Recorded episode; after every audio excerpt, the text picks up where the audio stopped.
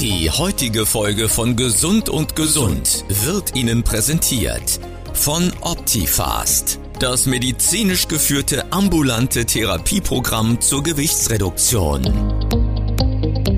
Gesund und gesund. Besser leben. Der Podcast für Präventions- und Zukunftsmedizin. Mit Professor Dr. Thomas Kurscheid und Dr. Gerd Würz. Hallo, liebe Hörerinnen und Hörer. Mein Name ist Dr. Gerd Wirz, ich bin Neurophysiologe und Digital Health Experte und mein Spezialgebiet ist die Zukunftsmedizin. Hallo auch von mir, Professor Dr. Thomas Kurscheid. Ich bin Facharzt für Allgemeinmedizin und Ernährungs- und Sportmediziner. Mein Spezialgebiet ist die Präventionsmedizin.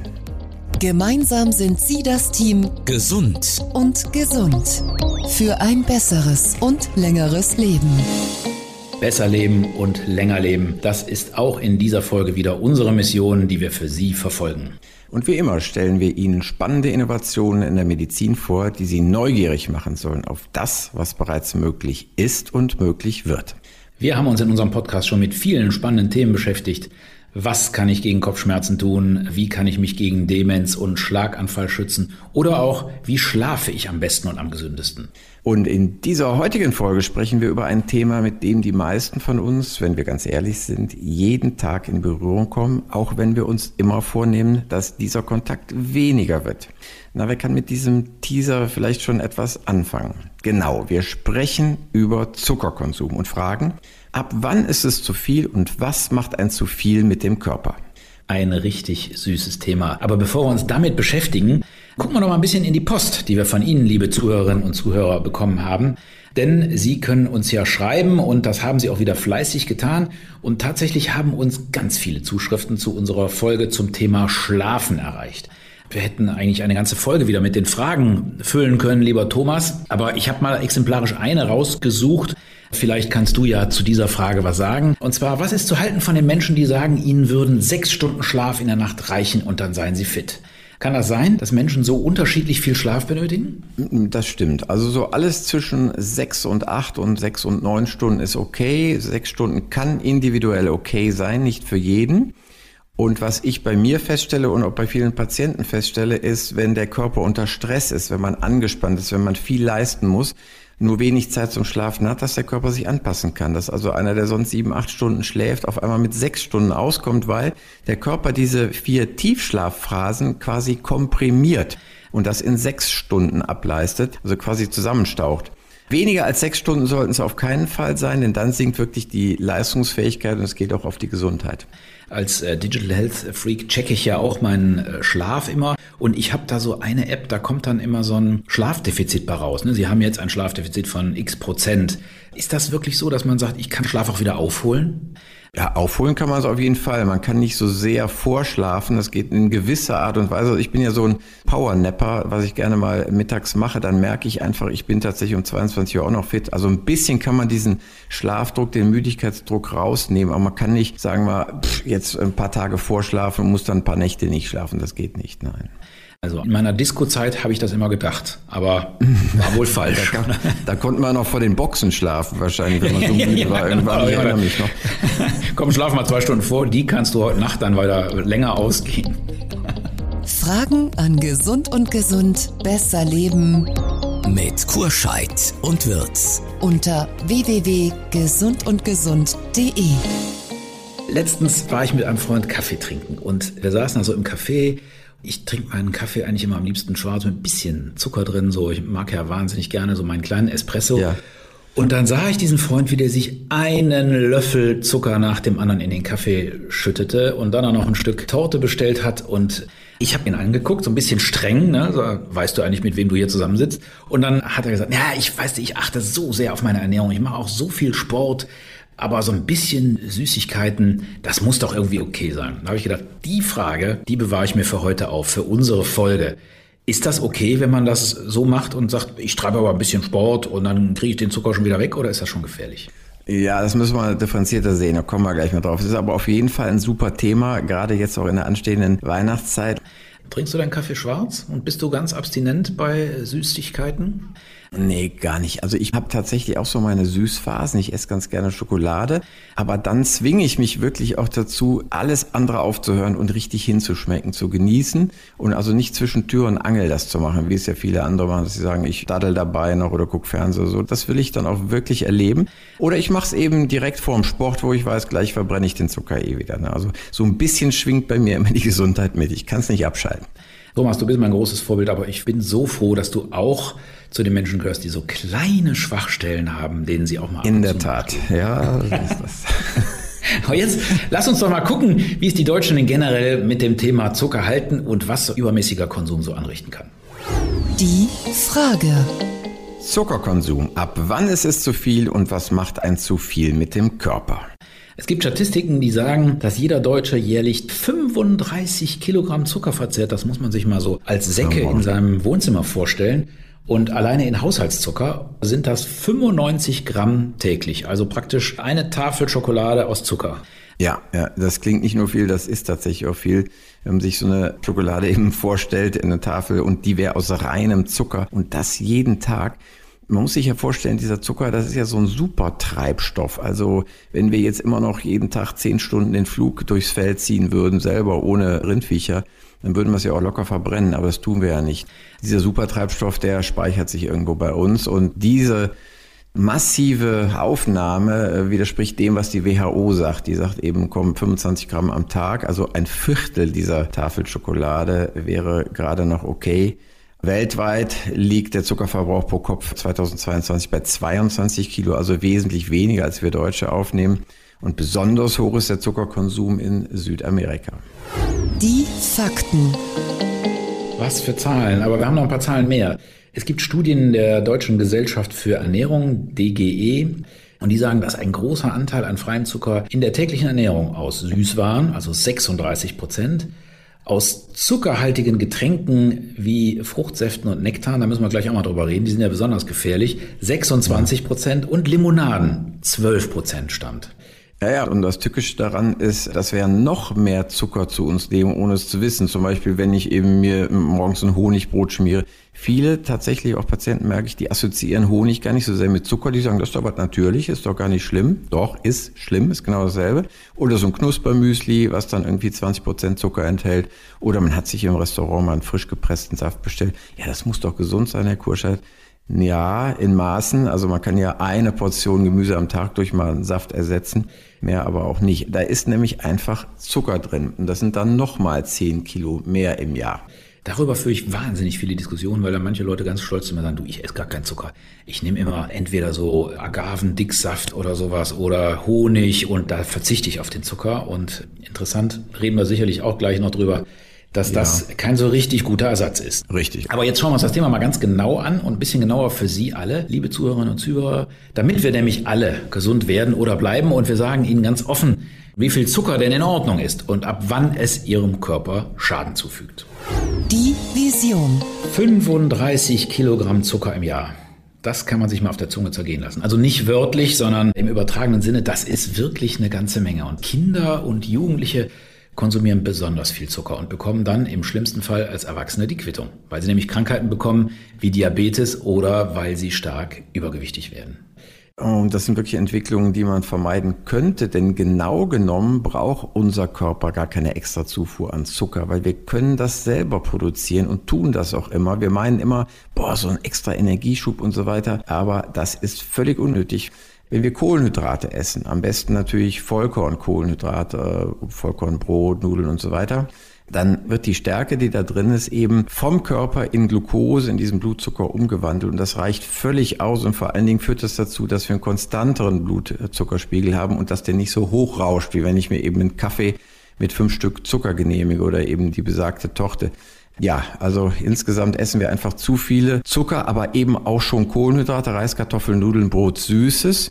Weswegen es dann eben auch dazu kommt, ich war gerade zu dem Thema beim BDR, die Fettleber, 30 Prozent der Menschen haben das. Wie kommt es dazu? Weil diese Kohlenhydrate werden umgebaut und gespeichert als Fett in der Leber. Und das führt zur Fettleber und später vielleicht sogar zur Leberentzündung und zur Zirrhose. Zirrhose hat nämlich nicht unbedingt was mit Alkohol zu tun. Genau, und da lasse ich jetzt mal meinen Naturwissenschaftler raushängen und sagen, vielleicht müssen wir auch den Zuhörerinnen und Zuhörern mal kurz auseinander fieseln, dass Zucker verschiedene Zustände haben kann und damit auch verschiedene ja. Wirkungen im Körper haben kann. Es gibt nämlich die sogenannten Einfachzucker. Man kann sich das wie die ganz kleinen Grundmoleküle vorstellen, ist eigentlich so ein Ring aus verschiedenen Atomen zusammengesetzt. Das ist ein Einfachzucker und das, was Sie hören, Glucose oder Fructose, da gibt es auch noch einen dritten, der heißt Galaktose. Das sind sogenannte Einfachzucker und die werden ganz, ganz schnell vom Körper aufgenommen. Und das misst man mit einem Maß, das heißt glykämischer Index. Das heißt also so ein Glucose, also Traubenzucker, hat einen glykämischen Index, der ist mal definiert als 100. Das wird ganz schnell vom Körper aufgenommen. Und der Körper muss schon ein bisschen mehr arbeiten, wenn die zu Ketten verbunden sind. Diese einzelnen Zucker, die können sich entweder zu kleinen Ketten verbinden, ganz kleine. Das nennt man dann Saccharose. Das sind praktisch zwei Zuckermoleküle, nämlich ein Glucose- und ein Fructosemolekül. Und das ist übrigens das, was wir als Haushaltszucker kennen. Und auch da schießt natürlich noch der Insulinspiegel ganz schnell hoch. Das muss das verarbeiten. Hat auch einen hohen glykämischen Index. Und dann gibt es die sogenannten Polysaccharide. Und das sind so Sachen wie Stärke und äh, Chitin zum Beispiel. Das sind lange Ketten und da muss der Körper mehr dran also arbeiten. Chitinpanzer von den Insekten zum Beispiel. Ne? Von Insekten, genau. Und die lassen den Insulinspiegel natürlich nicht so schnell hochschießen. Ja, das heißt, da muss der Körper ein bisschen mehr arbeiten.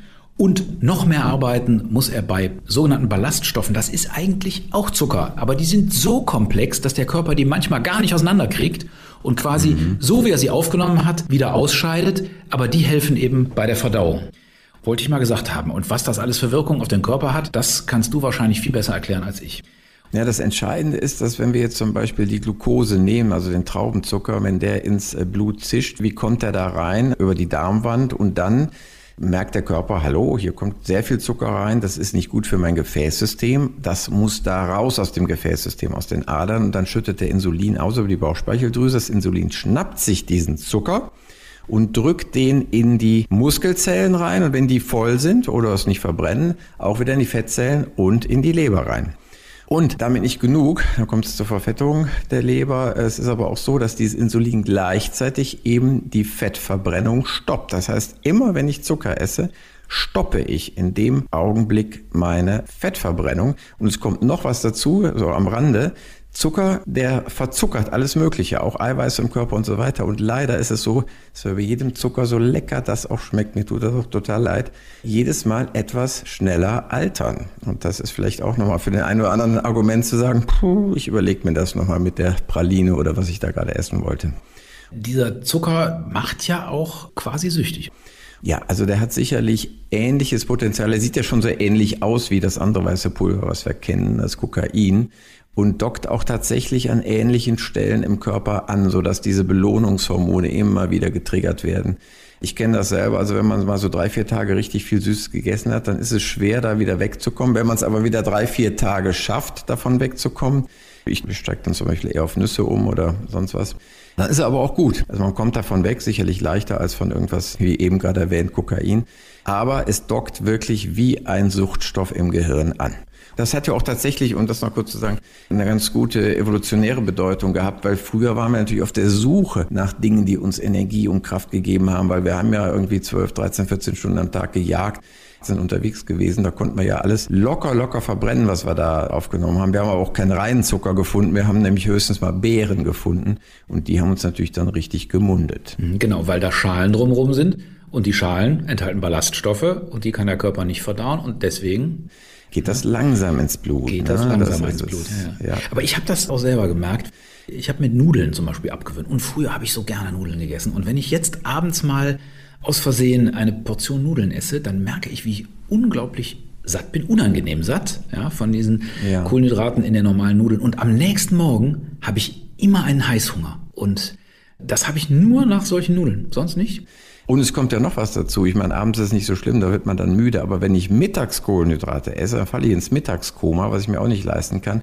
Da habe ich keine Lust zu. Deswegen mache ich eher mehr Gemüse mittags, um eben nicht so total müde zu sein. Was passiert nämlich durch diese Überregulation? Es wird viel Insulin ausgeschüttet. Der Zuckerspiegel rauscht nach so einer kohlenhydratreichen Mahlzeit wie Spaghetti wieder in den Keller.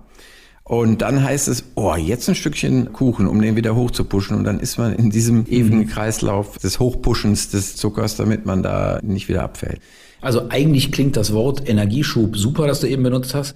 Aber wenn man die Energie in dieser Form da reingibt, kommt sie nicht wieder als Aktivitätsenergie raus. Gar nicht. Also man ist vielleicht wirklich kurzfristig etwas leistungsfähiger, aber es ist quasi geborgte Energie, weil das bezahle ich garantiert mit dem Leistungstief, was später kommt.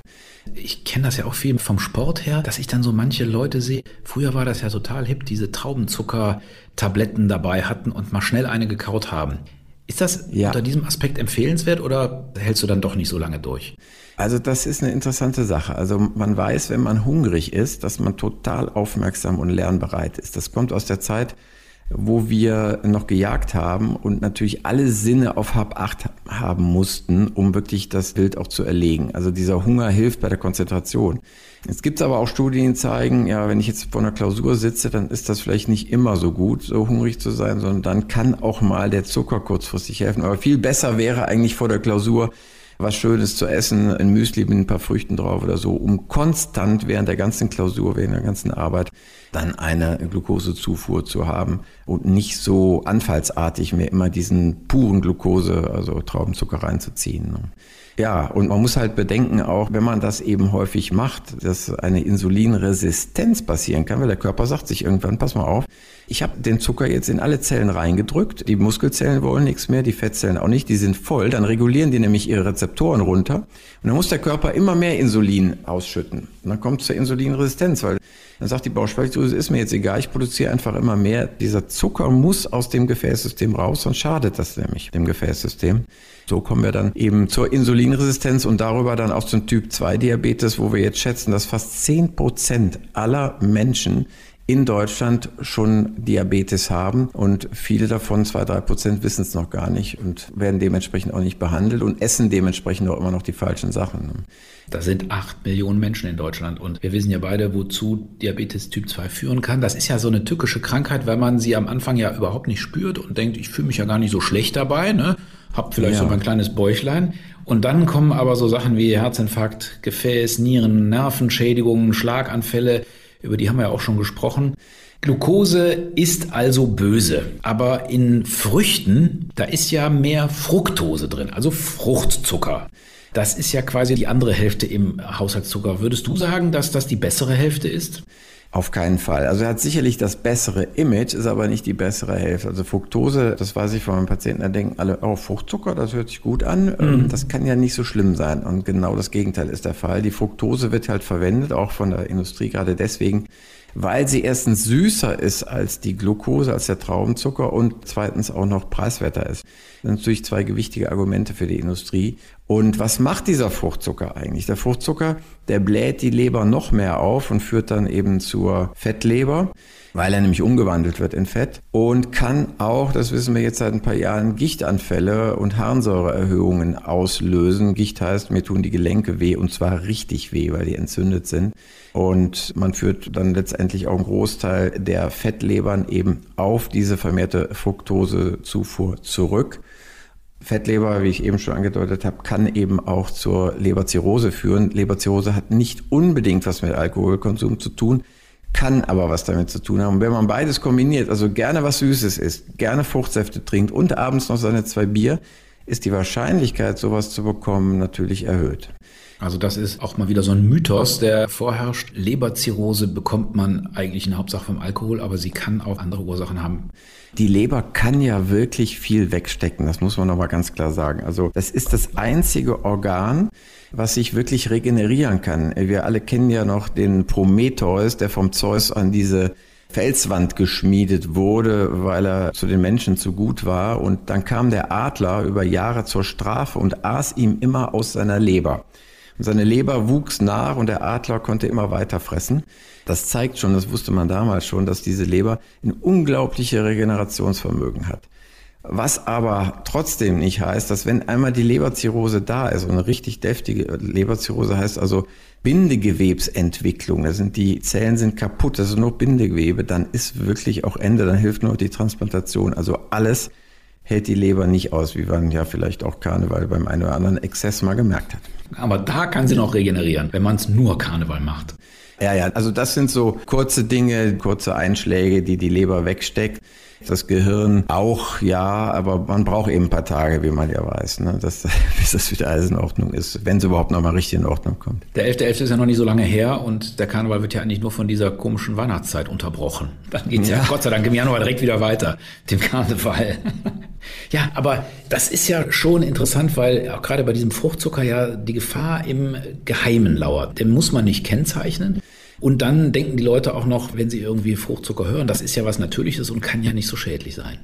Ja, genau. Also der ist halt wirklich in Ketchup, in Fertiggerichten, in Soßen, in Müslis und so weiter drin. Und es kann durchaus sein, dass so ein Smoothie, den man ja als gesund klassifiziert, durchaus eben mehr Zucker drin hat als so eine Cola. Das heißt, so ein Smoothie ist eigentlich sowas wie ein flüssiger Keks, oder?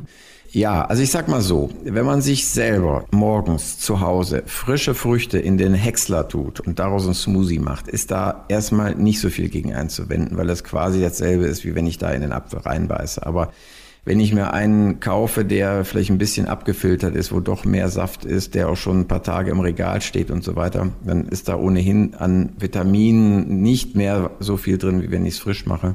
Also ich wäre damit vorsichtig. Ich würde mir wirklich immer einen Apfel einpacken oder sonst eine Frucht und die dann frisch genießen. Und diese Smoothies können für den einen oder anderen, der eh schon ein Leberproblem hat, vielleicht das noch verschärfen dann, ja. Also ich gehe auch mal davon aus, die meisten Smoothies, die so abgepackt sind, erstens haben sie irgendwelche Konservierungsstoffe, was man sowieso vielleicht besser vermeidet. Und zweitens, irgendwie ist bei den meisten sowieso Zucker zugeführt. Also, liebe Zuhörerinnen und Zuhörer, wenn Sie sich morgens aus frischen Früchten selber einmachen und den vielleicht über Ihr Müsli kippen und das Müsli nur aus Nüssen besteht, dann ist das eine gute Sache. Aber es ist nicht nur so, dass wir hier den Übergewichtigen oder so das Süße wegnehmen wollen. Es ist tatsächlich auch so, das stelle ich bei vielen schlanken Patienten fest, sogenannten Tofis, das steht für Thin from the Outside, die sehen also von außen schlank aus und Fat from the Inside. Die Fettleber ist dann doch da, äh, wenn man unter den Maßanzug guckt zum Beispiel. Die sind oft mehr gefährdet, äh, Herz-Kreislauf-Erkrankungen zu bekommen aufgrund ihrer Fettleber, also wenn der Tofi unsportlich ist, als derjenige, der übergewichtig ist, aber sich fit hält und jeden Tag bewegt, weil dieses Bewegen konterkariert quasi das Risiko des Bauchfetts und des Leberfettes. Und das ist eine ganz wichtige Information, weil häufig fühlt man sich ja sicher, wenn man sagt, oh, ich bin schlank, habe gute Gene, da muss ich auch wenig Sport machen, mir kann eigentlich nicht so viel passieren. Das Fett kann innerlich sein, also wir wollen den Leuten keine Angst machen, aber man sollte schon immer wieder darauf achten und auch wenn man von Natur aus schlanker ist, durchaus auf einen aktiven Lebensstil achten und seinen Zuckerkonsum einschränken. Und genau dabei wollen wir den Leuten jetzt auch nochmal helfen? Wollen wir ihnen ein bisschen was an die Hand geben, wie sie denn ihr Leben verbessern können? Wie kann man denn sicher gehen, Thomas, dass man weniger Zucker zu sich nimmt? Naja, man muss sich erstmal informieren und man muss wissen, auf was man da achtet. Und wenn man sich hinten die Zutatenliste anschaut, wo zum Beispiel Ose dran ist, also die Endung Ose, Dextrose, Fructose, Glucose, Laktose, Maltose, Saccharose und so weiter, da sollte man Obacht geben, das sind alles Zucker oder wo Dextrin draufsteht, Maltodextrin, Weizendextrin zum Beispiel, Malze oder Malzextrakte, Gerstenmalz, Gerstenmalzextrakt, all solche Sachen. Auch oft steht drauf Milcherzeugnisse wie Süßmolkenpulver. Auch das kann für Zucker stehen oder zu 50 Prozent Zucker enthalten. Magermilchpulver ebenso. Und wenn da steht Fruchtsüße, Säfte, Konzentrate, Nektare, Karamellsirup, Zuckerrübensirup, Melasse, Sucrose und so weiter. Also die Liste ist lang. Honig, Dicksaft, gezuckerte Kondensmilch. Das sind alles Sachen, wo wir aufmerksam sein sollten, weil das ist oft ein anderer Name für Zucker oder es ist zusätzlich. Man, man, hat ja dann die häufigsten Bestandteile ganz oben stehen, da steht dann vielleicht Zucker und dann hat man unten nochmal drei, vier andere Dinge, die süßen, die man aber gar nicht mehr als Zucker erkennt. Aber das addiert sich alles zum zugesetzten Zucker. Klingt jetzt auf den ersten Blick kompliziert, aber ich glaube, wenn man sich die beiden Endungen Ose und Dextrin schon mal merkt, das ist schon mal viel, viel wert. Ja. Du hast schon den Honig erwähnt. Da gibt es ja auch viele, ich habe das eben ja schon erwähnt, dass ich so einige Bekannte habe, die ganz stolz mir erzählen, sie schwören auf Agavendicksaft und nehmen gar keinen Zucker zu sich. Da kann man drauf schwören, das bringt halt nichts. Man kann auch Honig natürlich zu sich nehmen, aber alles zusammen ist es und bleibt es einfach Zucker, ja, mit verschiedenen Geschmacksstoffen drin, Aromastoffen, anderen Mineralien, aber im Endeffekt sind es 80 bis 90 Prozent Zucker. Genauso wie der Birnendicksaft und die Apfelsüße und so weiter. Ich würde da eher die Finger von lassen, und gucken, dass man auch die Geschmacksnerven gar nicht immer so stimuliert und dass es nicht immer total süß sein muss, sondern dass man mit der normalen Süße, wenn ich zum Beispiel ein paar Beeren eben oder ein paar Rosinen auch mal im Müsli habe, dass man damit dann zurechtkommt. Ich finde das übrigens ganz schlimm, dass Unternehmen die Verbraucher so in die Irre führen dürfen. Ne? Das sieht man ja auch häufig auf irgendwelchen Produkten, wo einfach steht, gesüßt mit Agavendicksaft oder ohne Zucker, ohne zugeführten Zucker und dann ist dann sowas drin. Und das ist ja meiner Meinung nach eine richtig böse Irreführung. Auf jeden Fall, was auch sicherlich damit zu tun hat, dass das Landwirtschafts- und das Ernährungsministerium quasi in einer Hand sind, um da mal äh, politisch ein bisschen was zu sagen. Also das sind natürlich widerstreitende Interessen. Also die Landwirtschaftsbranche, sage ich jetzt mal neutral, hat natürlich ein Interesse dran, auch Zucker zu verkaufen und süße Sachen zu verkaufen und Lebensmittelindustrie hat Interesse daran. Der Verbraucherschutz hat aber eigentlich Interesse daran, dass das nicht passiert. Mhm. Ne? Mhm. Und es gibt ja genug Länder wie zum Beispiel Großbritannien, die eben eine Zuckersteuer eingeführt haben und zwar sehr erfolgreich eingeführt haben. Wir sehen da also, dass in vielen Produkten in Großbritannien seit Einführung der Zuckersteuer einfach der Zuckergehalt halbiert wurde und das hat sofort Auswirkungen gehabt, zum Beispiel auf die Entwicklung von Fettlebern. Denken wir doch nochmal über gesunde Alternativen nach. Wenn ich jetzt auf mein Süßes nun mal gar nicht verzichten will oder kann, weil mir einfach dieser süße Geschmack so nahe liegt, was würdest du denn als Fachmann empfehlen, wie ich trotzdem so ein bisschen Süße in mein Leben bringen kann, ja, mein Leben versüßen kann, ohne dass ich gleich Zucker zu mir nehme? Naja, also man kann frisches Gemüse und Obst je nach Saison natürlich verwenden. Ja, das enthält auch Fructose, aber wie gesagt gebunden an die Ballaststoffe. Es wird also ganz langsam freigesetzt. Man kann, und das ist eine schöne Alternative für mich, einfach Nüsse, Kerne, Samen, auch mal die eine oder andere Rosine und so weiter nehmen. Vollkorngetreide, ganzes Korn, Pseudogetreide wie Amaranth, Buchweizen, Quinoa. Ja, das wären so Alternativen. Die werden ja süß, wenn man lang genug drauf kaut. Das muss man ja wissen. Also wenn ich mhm. auf einem Vollkornbrot lange kaue, dann wird es süß. Ich muss mir nur die Zeit lassen. Und wenn ich natürlich nur dreimal drauf rumkaue und sofort runterschlinge, weil ich gleichzeitig auch noch die Excel-Tabelle auf habe und noch Fernsehen gucke, dann ist das ein Problem. Also deswegen lassen Sie sich Zeit, schmecken Sie hin, kauen Sie gut, dann wird süß. Du hast eben auch einen meiner Favoriten erwähnt, Nüsse. Ich esse wahnsinnig gerne Nüsse und auch da stelle ich fest, wenn ich die so richtig genieße, also gerade zum Beispiel, wenn man ja eine Walnuss in den Mund nimmt. Im ersten Moment hat die ja viele Bitterstoffe und wenn man die wirklich lange kaut, spürt man auch da die Süße. Ja, und das kann man sich zunutze machen. Ne? Und man kommt, finde ich, mit den Nüssen auch wieder aus diesem Süß-Hype raus. Also zumindest mir hilft das dann immer sehr, wenn ich sage, boah, ich habe zu viel Schokolade gegessen, jetzt steige ich stattdessen wieder auf Nüsse um und die sind halt auch zehnmal gesünder. Was ist mit Bitterschokolade? Also ich bin auch so ein Fan von dunkler Schokolade mit ganz hohem Kakaoanteil. Ja, ich glaube, da ist man nicht in der Versuchung, eine ganze Tafel aufzuessen, weil die einfach nicht so süß ist und die ist schon gesund, ja, also auch tolle Öle drin und der Kakao ist ja auch gesund und eben wenig Zucker, das kann man sicherlich machen. Man sollte halt gucken, dass man wirklich, ja, mit den 25 Gramm, vielleicht 30 Gramm am Tag Zucker insgesamt auch rauskommt pro Tag. Der Zukunftscheck. Lass uns in die Zukunft schauen, Gerd. Du bist ja heute wie in jeder Folge unser Navigator durch neue Gadgets, zum Beispiel stellvertretend für Sie, liebe Hörerinnen und Hörer, ausprobiert, was es in den Arztpraxen und auch zu Hause auf dem Smartphone so Neues gibt. Ja, Dinge, bei denen viele erstmal skeptisch sind nach dem Motto, lass lieber andere machen. Neue Apps beispielsweise, Videosprechstunden oder oder. Was hast du uns heute mitgebracht? Was ist dein Check der Woche? Apps kann man natürlich für fast alles verwenden. Und auch zum Thema Zucker gibt's ganz hilfreiche Apps.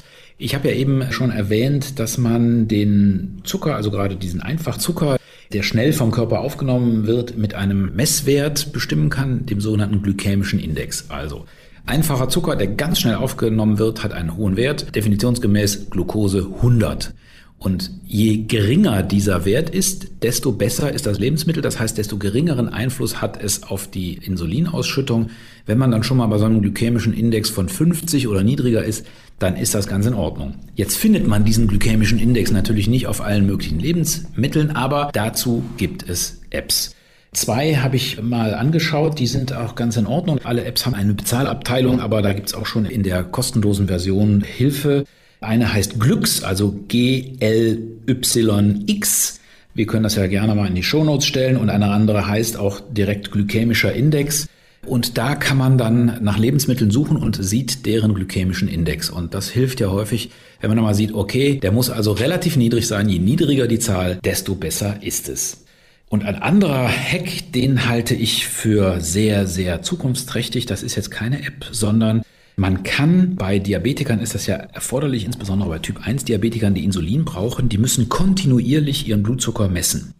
Und das machte man früher mit, man musste in die Fingerbeere stechen und sich ein bisschen Blut abnehmen. Das war sehr aufwendig. Das geht inzwischen viel einfacher. Es gibt so kleine Platinen, die heftet man sich einfach auf den Oberarm. Das tut auch nicht weh, kann ich garantieren. Ich habe selber schon ausprobiert. Da ist so ein ganz kleine Nadel drin. Das geht aber nicht bis ins Blut, sondern das reicht, wenn da irgendwie Körperwasser drankommt. Und da kann man kontinuierlich den Blutzucker messen. Das heißt, das wird mit einer App verbunden und du siehst tatsächlich, ich esse ein Stück Pizza und sehe, wie mein Blutzuckerwert steigt. Und da gibt es inzwischen einige Hersteller. Einer von denen heißt Hello Insight. Die bieten da praktisch ein Vier-Wochen-Programm an. Und in diesen vier Wochen kannst du ausprobieren, wie auf dich bestimmte Lebensmittel wirken, wie schnell dein Blutzuckerwert ansteigt.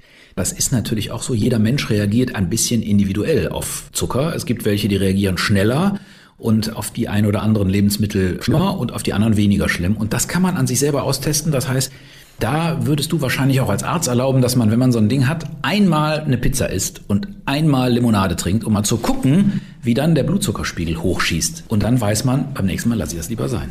Ja, genau. Also ich habe tatsächlich viele Patienten, die das auch schon tragen und die dann total erstaunt sind, was das alles ausmacht, was das für ein Unterschied ist, ob ich jetzt einen Salat esse oder ob ich Kohlenhydrate esse oder vielleicht sogar direkt Zucker esse. Schnellt das nach oben und das hat echt so einen edukatorischen, so einen erzieherischen Effekt, weil wenn ich immer dieses Feedback kriege, denke ich mir, ey, was tue ich mir da eigentlich an?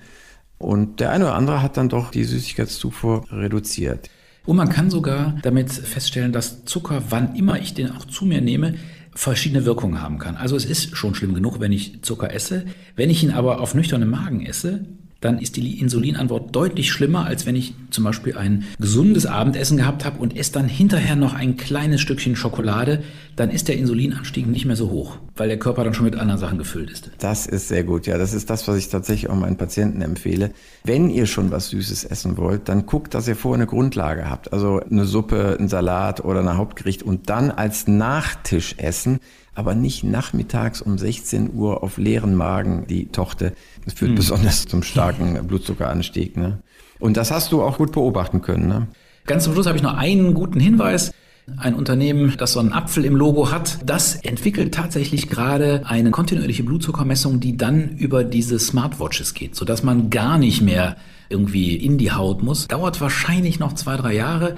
Aber da sind die heftig in der Forschung und man kann damit rechnen, dass so in zwei, drei Jahren man so eine Smartwatch am Handgelenk tragen kann und dann kontinuierlich auch seinen Blutzuckerwert ablesen kann. Das wäre genial. Ich frage mich, wie die das technisch machen, weil man muss ja irgendwie in die Gewebeflüssigkeit rein oder die schicken irgendein Licht ins Gewebe und gucken, was da reflektiert wird. Also ich bin gespannt, was da rauskommt und wie lange das noch dauert. Aber es wäre sicherlich sehr hilfreich, ja. Wahnsinn. Wir warten dann ab diesen Podcast in drei Jahren, den machen wir auch zusammen und dann, wir werden das kommentieren, ich werde das sicherlich ausprobieren, ganz sicher. Ja, ich auch. Besser leben. Wie geht das? Nach dem Hinweis für die Zukunft kommt jetzt die Rubrik der Privatpatient im Radio. Thomas gibt Ihnen einen besonderen Ratschlag, der mit der heutigen Frage zusammenhängt.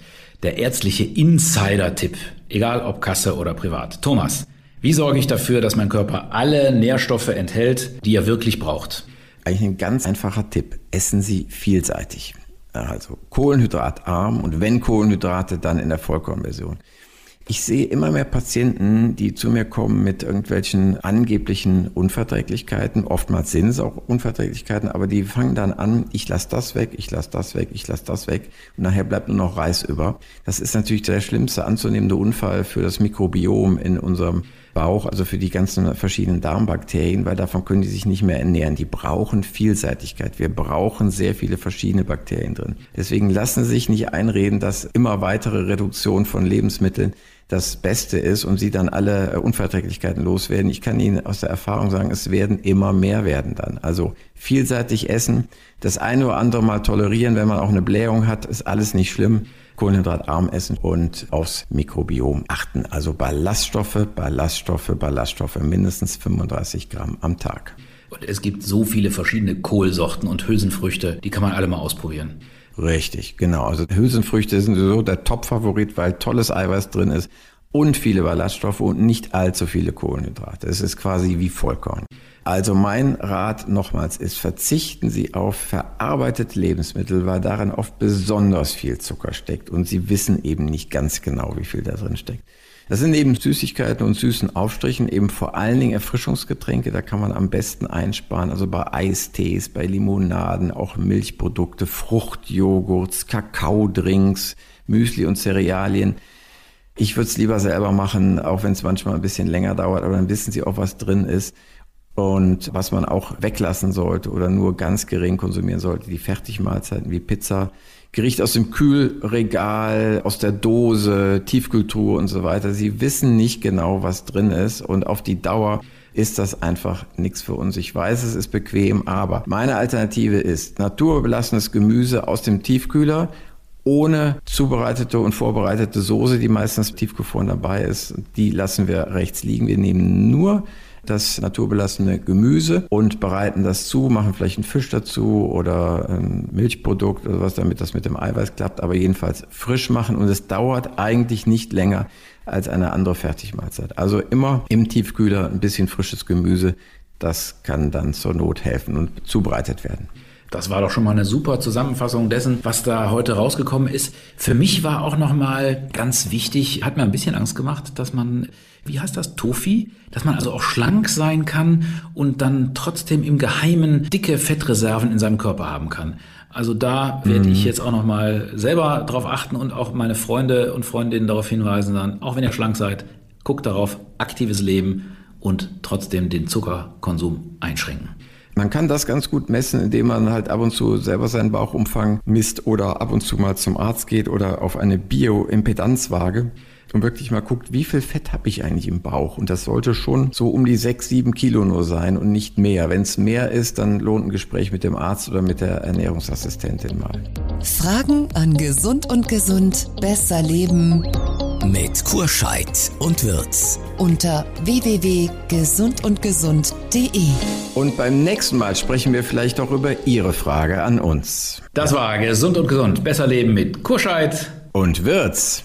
Wenn Ihnen die Folge gefallen hat, dann freuen wir uns auf viele positive Bewertungen in Ihrem Portal und lassen Sie einen kleinen Sterneregen auf uns prasseln. Genauso gut freuen wir uns aber auch über Kommentare und Wünsche zu neuen Themen und natürlich auch zu Verbesserungsvorschlägen. Und bleiben Sie bis zur nächsten Folge doppelt gesund und vergessen Sie nicht, dann wieder einzuschalten. Das war Gesund und gesund. Besser leben mit Professor Dr. Thomas Kurscheid und Dr. Gerd Würz. Der Podcast für Präventions- und Zukunftsmedizin. Weitere Informationen im Internet unter gesundundgesund.de.